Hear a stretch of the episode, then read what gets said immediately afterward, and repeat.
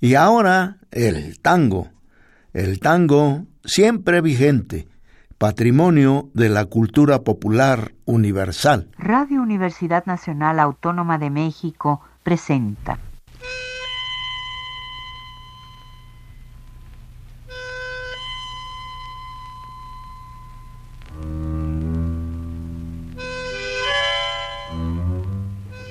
Cien años de tango.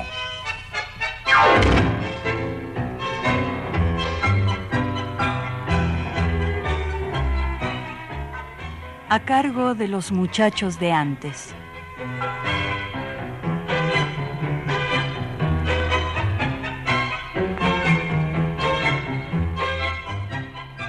Barrio reo del suburbio donde se piantó la mina, donde el grabo en la esquina la hacía marcar el paso, mientras masticaba un faso y le junaba el vaivén para ver cuánto tobén traía debajo el brazo. Como la calle está dura y cuesta ganarse el mango, pensó que su michiadura terminaba con el tango. Se le fugó al caraliza, se cortó sus crenchas negras y se pintó una sonrisa. Puso el color de cien brasas en su flamante melena, bebió perfume de yuyos, entonces nació Malena.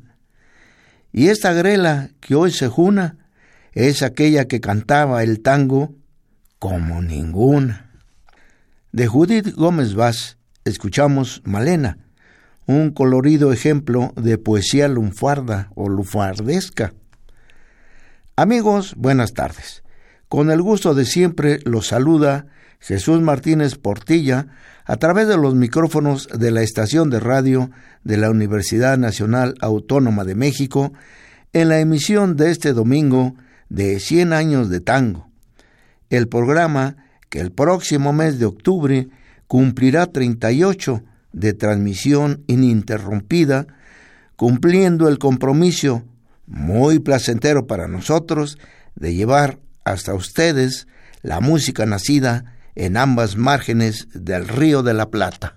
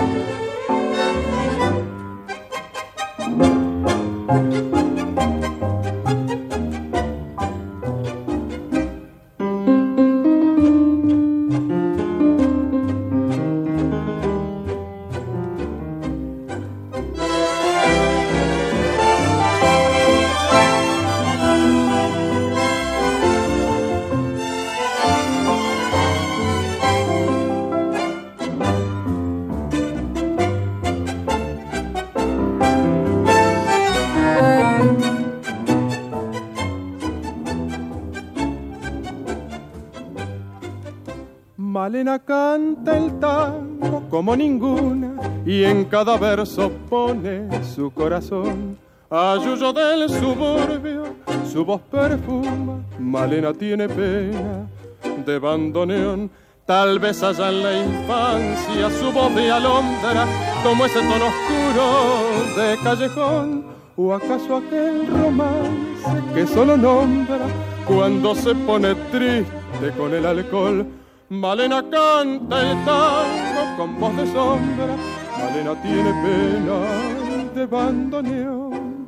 Tu canción tiene el frío del último encuentro, tu canción si así amarga en la sal del recuerdo, yo no sé si tu voz es la flor de una pena, solo sé que al rumor de tus tangos, Malena, te siento más buena, más buena que yo.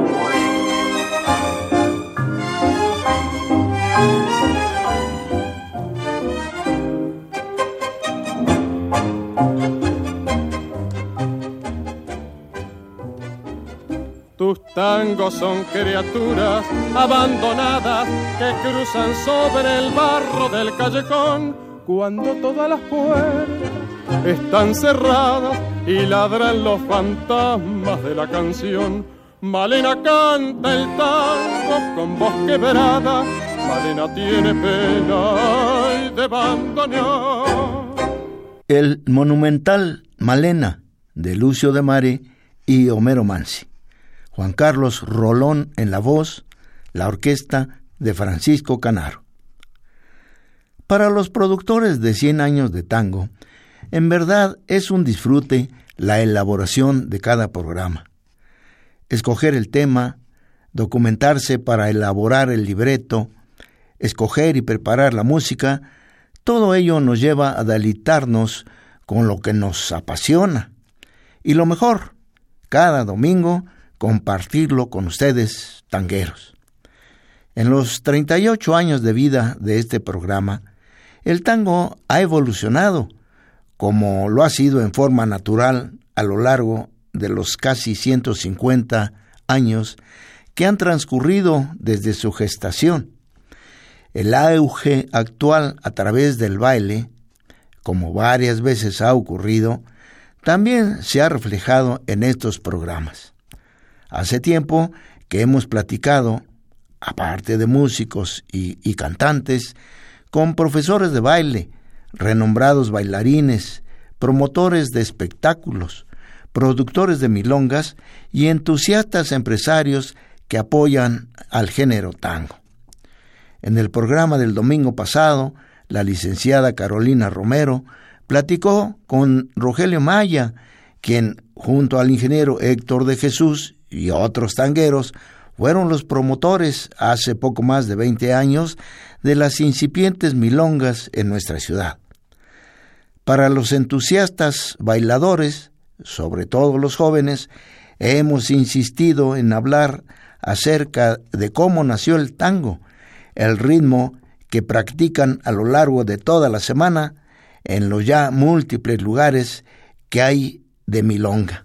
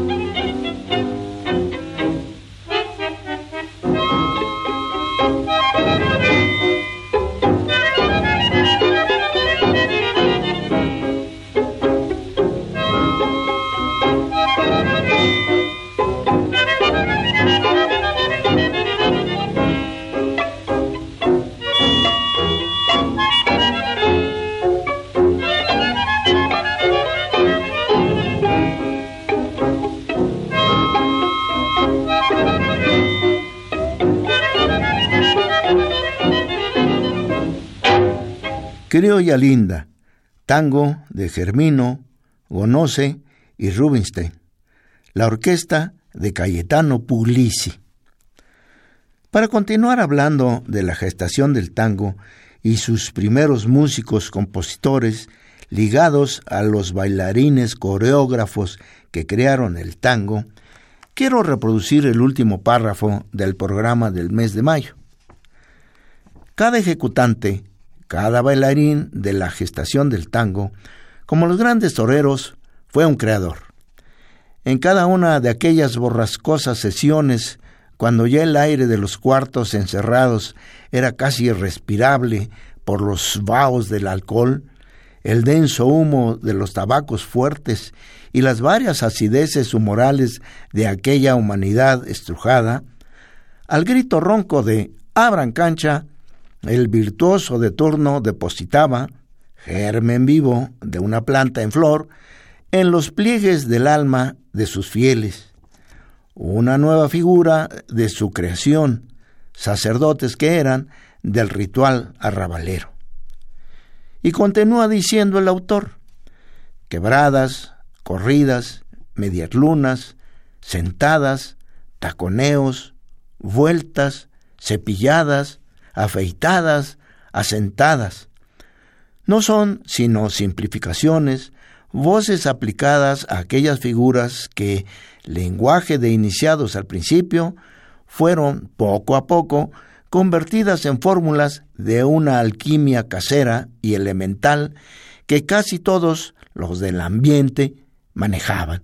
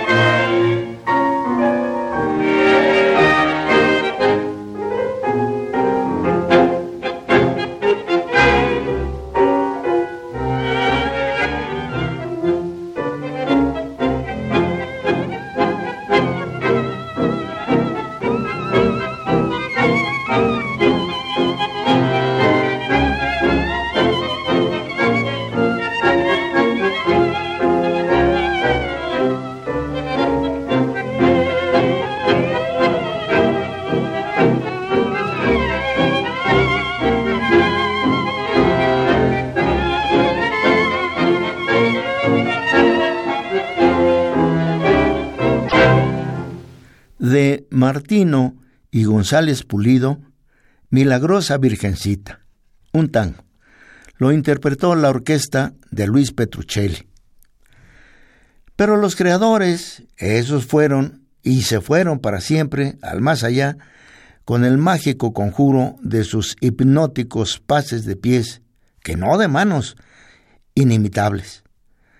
La mujer era dócil materia, cuanto más dócil mejor, plástica arcilla de frágil consistencia, al lado de la estatuaria imponencia de bronce o de mármol en fuego que era el hombre en el tango. Apenas podía aspirar al recuerdo de su habilidad para seguirlo, y lo que sí les dio larga fama fue su cálida, a veces enajenante, belleza. Entre paréntesis, hemos de decir que la mayoría de esas figuras coreográficas que se han mencionado se perdieron o cayeron en desuso con el tiempo. Algunas de ellas y sus nombres actualmente persisten, aunque obviamente no se tiene la certeza de que su ejecución sea la original.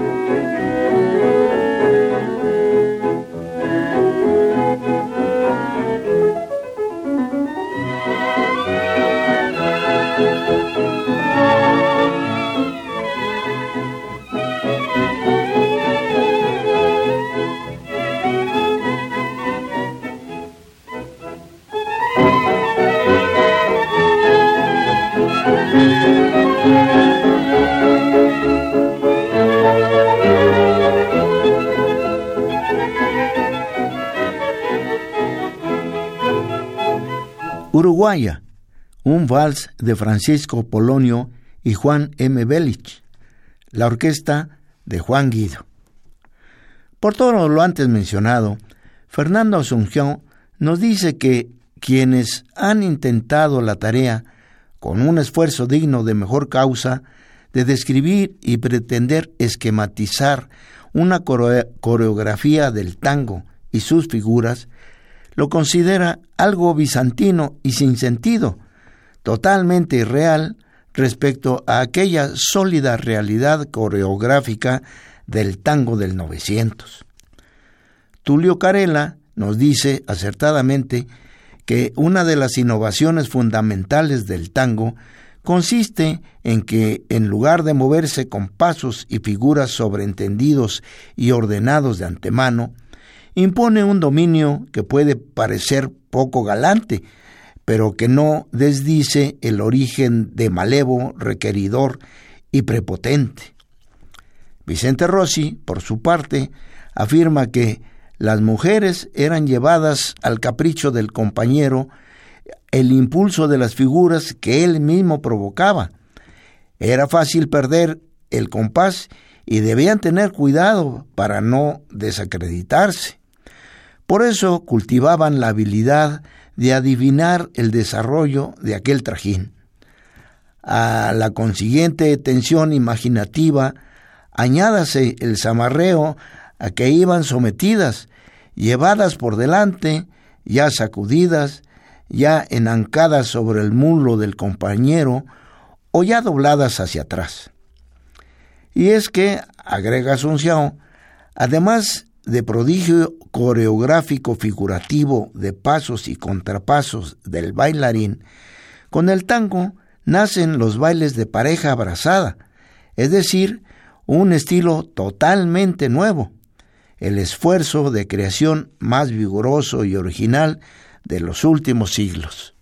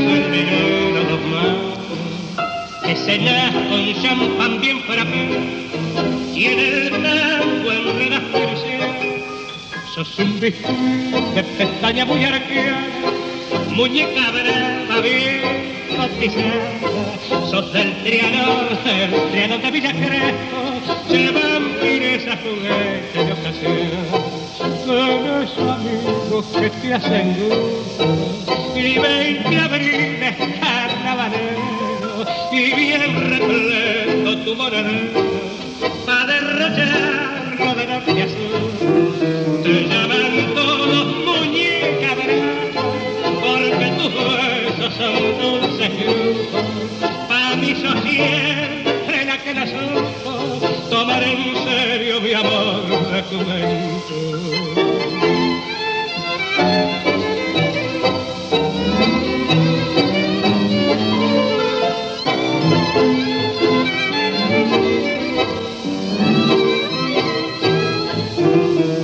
Que siempre soñé con tu cariño y allá en el pero decirte cosas si cambiado muñeca el tango Muñeca Brava, de Luis Vizca y Enrique Cadícamo. La voz del doctor Alberto Castillo, enmarcada por la orquesta de Ricardo Tanturi. Es fácil imaginar el escándalo que provocaba entre la gente burguesa de moral victoriana la doble condición pecaminosa del tango, el abrazo estrecho de los bailarines, sin luz entre ellos, preocupación constante esta de los bastoneros y directores o celadores de la moral en los bailes de salón cuando se bailaban valses, habaneras, polcas, chotices o mazurcas. Así, como el origen prostibulario del nuevo ritmo. Hay que ver, claro, lo bailan las chinas. Era la voz de alerta y el anatema final sobre el nuevo baile popular. Chinas les decían a las mujeres de los gauchos. Años le llevaría al tango su aceptación fuera de sus humildes ambientes natales. El estima solo lo borraría, y no para todos, ni del todo, la etiqueta de aprobado, el sello de calidad con que París lo devolvió al comienzo de la Primera Guerra Mundial, y la opinión no excomulgatoria papal de 1923. Aunque hoy en día hay quienes no entienden y consideran casi desloroso y desproporcionado el esfuerzo intelectual y de investigación que durante ya varias décadas han realizado los estudiosos de este tema de tan honda raíz popular, trascendencia cultural y carácter nacional argentino. Aunque también existen quienes piensan que el título de Patrimonio de la Cultura Universal, aunque merecido y rimbombante, no le es estrictamente necesario, ya que su aceptación y su gloria en la actualidad es efectivamente universal, ya sea en su forma tradicional o llamado artificial o comercialmente tango vivo.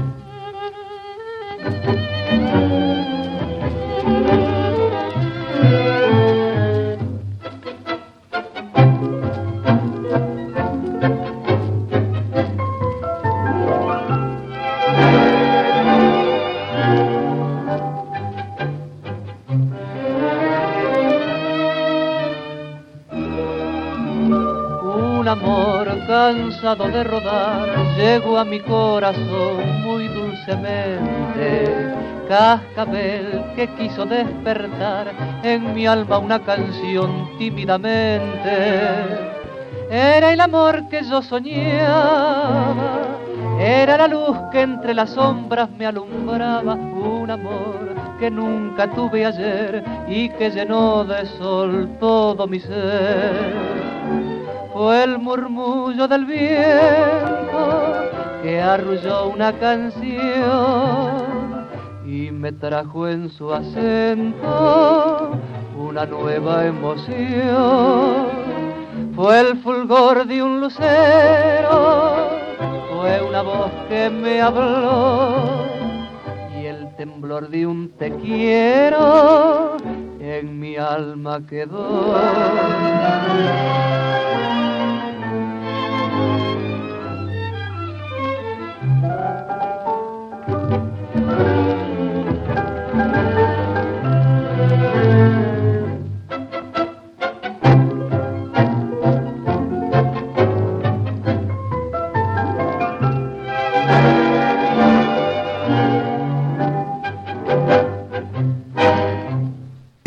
Romanza, Un amor, de Alfredo Malerva, Mario Maurano y Luis Rubinstein.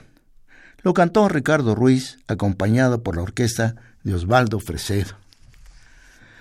Antes de pasar revista a las figuras individuales masculinas y femeninas que brillaron bailando el tango en su periodo de gestación y definición, Fernando Asunción insiste en algo que ya en repetidas ocasiones hemos mencionado. Y así nos dice categórico, quiero hacer de una vez una afirmación terminante, lapidaria, para acabar con un mito ridículo y sin base. El tango nunca fue ni pudo serlo, sensatamente, un baile de pareja de hombres o de hombres solos, por la razón que he dicho hasta el cansancio que es ni más ni menos la culminación en la evolución de la mímica amorosa y del contacto de la pareja macho-hembra en el baile popular. Si alguna vez bailaron hombres solos, fue por remedo, a falta de mujeres, como en alguna fiesta haciendo las veces de pollera, bolsas de papel, en forma jocosa. He visto bailar polcas, valses y algún tango, hace muchos años, a peones entre sí, nada más. Las figuras que ilustraron una serie de tarjetones reproducidas en una revista de época son nada más que eso, ilustraciones de pasos o figuras de tango hechas entre un gran bailarín y un seguidor, entre comillas, a falta de mujer que quisiera presentarse para posar y quedar para la posteridad interpretando semejante baile, considerado indecente y no tienen más autenticidad, o sea, ninguna, que esas otras series de estereotipos, de costumbres camperas, en escenas prefabricadas que también circularon en la época. Y tema liquidado. No dan para más, porque nunca dio para nada, pues tal idea es el producto de una imaginación culterana y desviada un artificio intelectual tan grande como afirmar que la coreografía del tango reproduce las figuras del visteo o del duelo criollo. Son esperpentos intelectuales que se le han colgado al tango en el marco de la leyenda fabricada tardíamente por aquellos que lo negaron a gritos en su etapa original.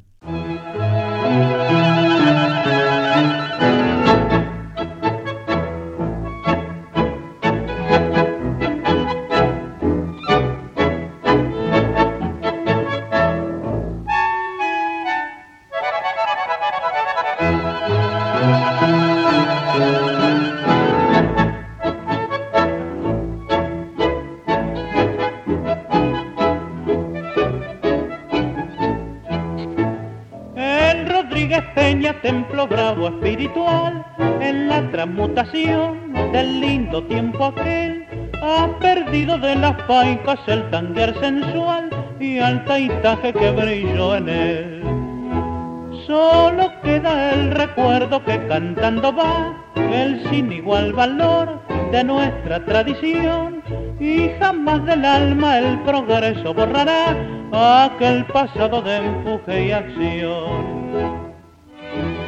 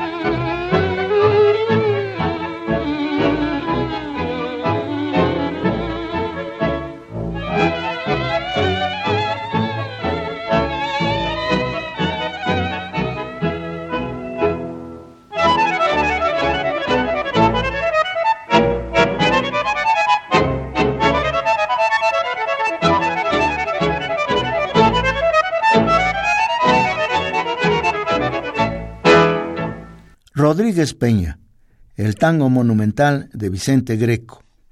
Alberto Gómez cantó la letra que le pusieron Juan M. Belich y Juan Porteño. La orquesta de Adolfo Carabelli.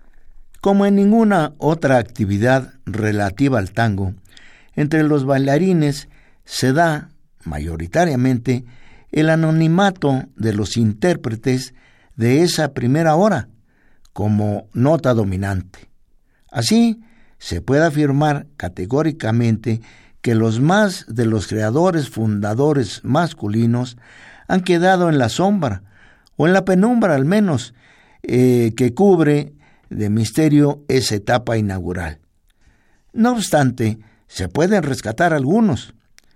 En primer término, alguien cuyo nombre, como los de Sinforoso o Casimiro, forma parte de la original leyenda tanguera, el flaco Saúl. Según Viejo Tanguero, este bailarín, aficionado del nombre, era capaz de interpretar el tango en sus dos estilos, el original, vivo, complejo, lleno de figuras y remeneos, de gran agilidad, fuerza y carácter, y el tango liso, que desarrollado en la época llamada de la Guardia Vieja, como necesidad ante la realidad de bailarinas incapaces de seguir a los creadores, se definió y terminó siendo el tango baile, o el estilo característico de bailar tango de la llamada Guardia Nueva o tango de cabaret. Otro creador de esta etapa fue Mariano Cao. Luego alguien que es en la generación primera, como otros varios que en lo musical ya se han mencionado, fundador de una estirpe tanguera. Un hombre que por vida y milagros está relacionado a las mismas raíces culturales y a esas corrientes humanas que generaron la tanguedad.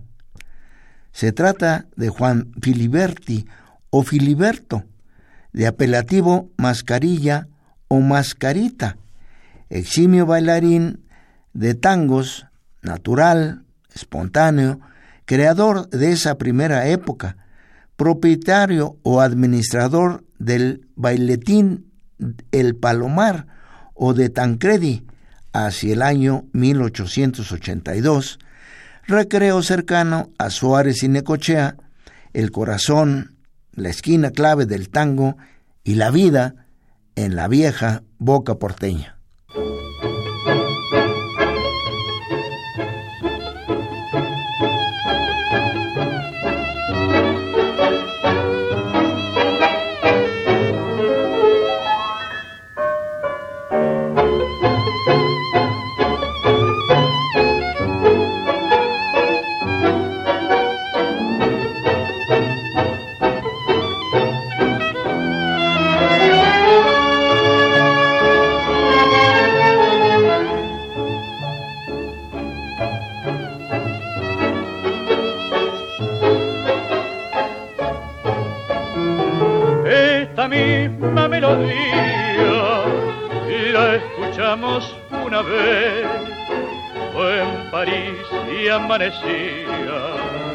En aquel viejo café mientras llovía, tú fumabas y bebías, turbia copa de perenor. Tu cariño se fundía, mas aquella melodía se quedó en mi corazón.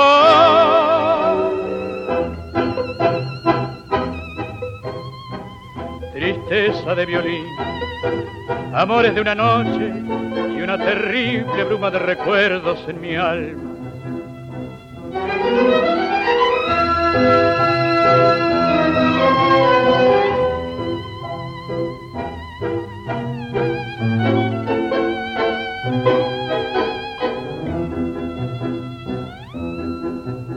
Tú, con tu fragancia de mujer, vuelves a mi alma como ayer,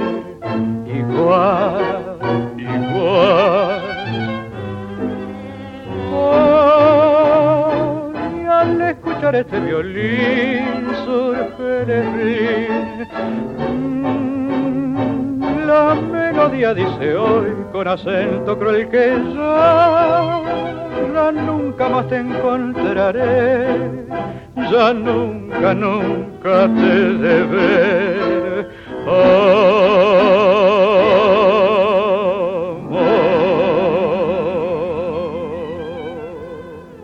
Melodía Oriental de Roberto Cerrillo, J.C. Howard y Enrique Cadícamo.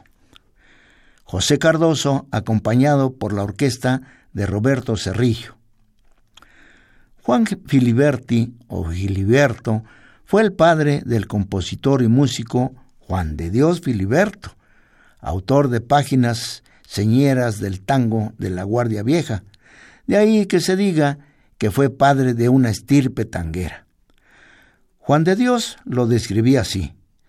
Mi padre era alegre, un poco despreocupado de todas las cosas, pero simple y bueno.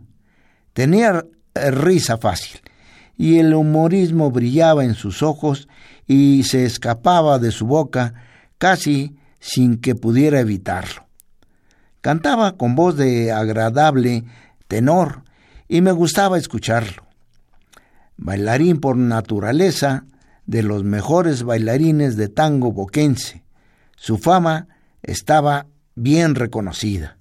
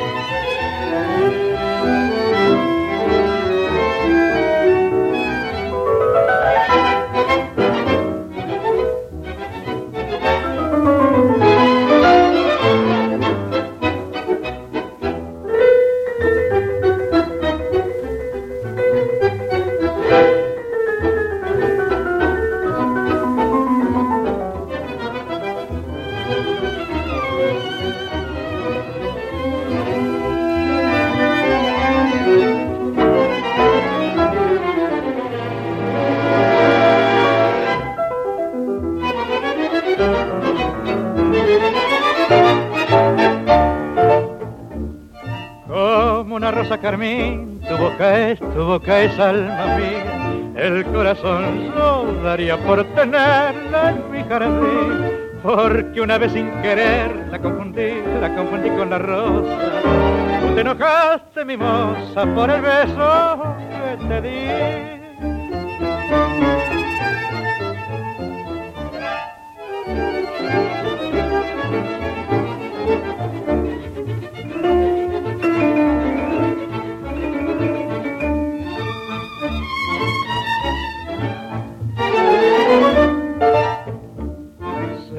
Equivoca un picaflor y pa' picar, y pa' picar en tu boca. Si un picaflor se equivoca, puedo equivocarme yo.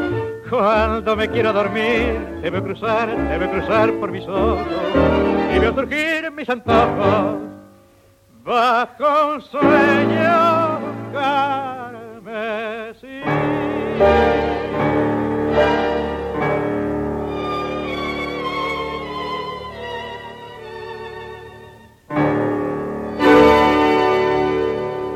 Escuchamos la milonga Rosa Carmín de Juan Carlos Cobian y Enrique Cadícamo, interpretada por el cantor Jorge Cardoso con la orquesta de Juan Carlos Cobian. Llegamos así a un oriental de ilustre nombre y larga fama, Arturo de Nava o Navas, nacido al parecer en Paysandú por 1876 y fallecido en Buenos Aires, donde se había radicado de joven hacia 1932. Era hijo de otro calificado payador y cantor de temas camperos, también oriental, de nombre Juan de Nava. Arturo de Nava, en su trayectoria de cantor, alcanzó gran relevancia por su estilo y hermosa voz varonil y se le considera uno de los mejores cantores criollos pregardelianos. Su composición campera de más carácter, fama y calidad es La vida del carretero. Inicialmente bailarín natural o vocacional de tangos, de gran estilo en la época fundacional, es el primero en trascender a la escena bailando tangos en obras teatrales desde 1903, en la compañía de los Podestá. Como galán tenía una linda estampa, lo que lo hace aún más un precursor de Gardel. Su estampa inconfundible aparece ilustrando figuras de tango en varias fotografías de la popular revista Caras y Caretas.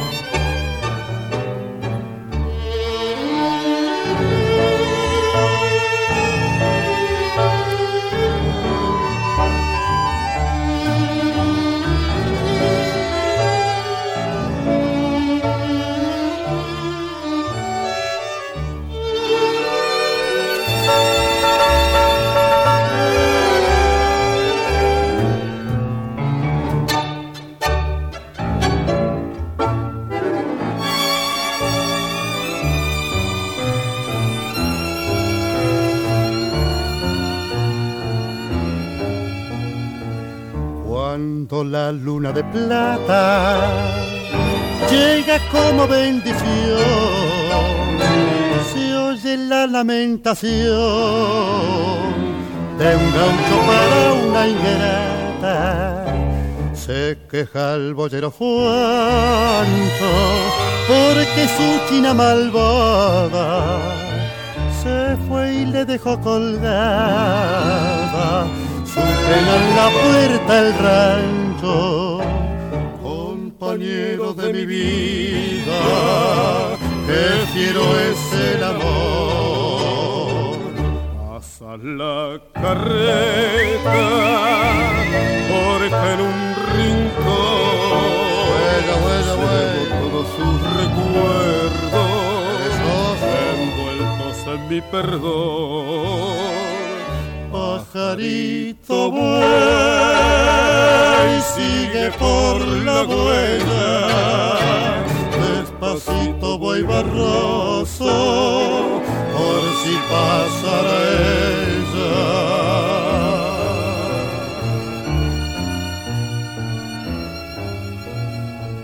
Los bueyes ya presintiendo que están frente a la tapera antes el nidito fuera el que los va dirigiendo.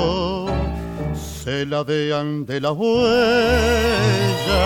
para pasar junto al rancho y dejar que el pobre Juancho se quede pensando en ella. Compañero de mi vida. Huella, ahí nomás. Bueno. Del aporte, Tangé y Logacio, Güey a Güey, con los cantores Oliver y Ortiz. La orquesta de Francisco Lauro. Respecto a las damas acompañantes, la cera dúctil en la que los creadores del tango raíz grabaron el barroquismo de su obra, el tango baile, se puede citar a una tana de nombre Paulina, rubia de especial belleza, que al parecer enloquecía a los bulliciosos concurrentes, a los espesos bailongos del porteño local conocido como Scudo de Italia, que se ubicaba en Corrientes, casi con Uruguay, que acabó siendo la compañera del negro Casimiro, como mencionamos en el programa del mes de mayo, en cuyos brazos murió. Paulina fue sin duda una de las más famosas bailarinas primerizas del tango. Otra figura femenina que fue famosa en los orígenes del tango fue una belleza criolla y morena que, según parece, era de origen gitano andaluz, de nombre Luciana Acosta, mujer de cuchillo en la liga y hembra bravía, capaz de entablar duelos criollos como un verdadero guapo, lo que le valió merecidamente el apelativo de Moreira.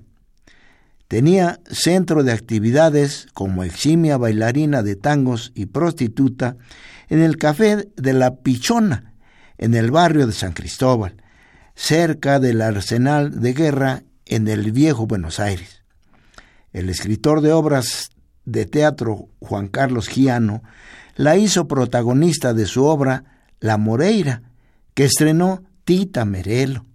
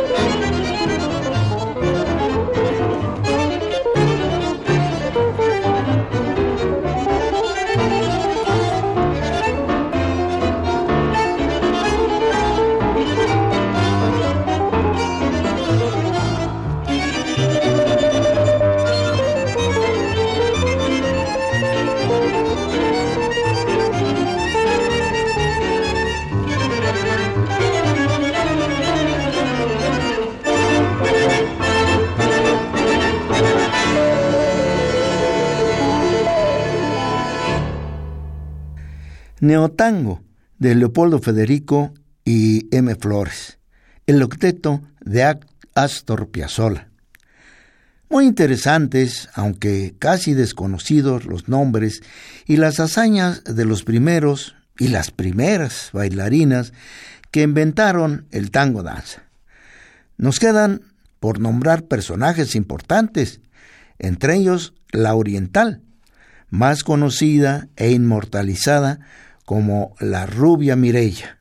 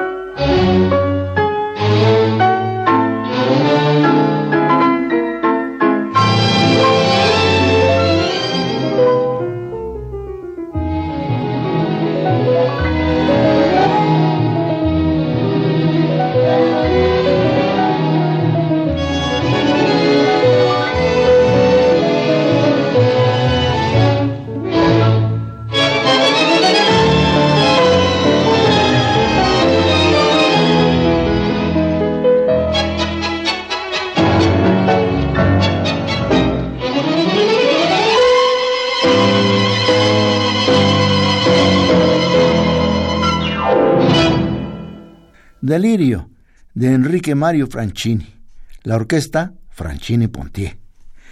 Y amigos, esto ha sido el tango nuestro de este domingo. Los invito a que el próximo nuevamente nos acompañen en otro programa de 100 años de tango. Agradezco a Miguel Ángel Ferrini el manejo de los controles técnicos. Reciban ustedes un abrazo afectuoso de Jesús Martínez Portilla, y no olviden que a través del teléfono número 5211-5116 podemos estar en contacto. Hasta pronto. Radio Universidad Nacional Autónoma de México presentó...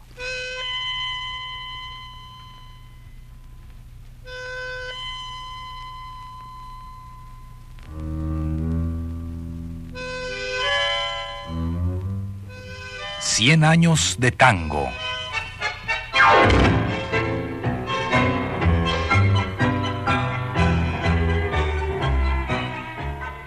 A cargo de los muchachos de antes.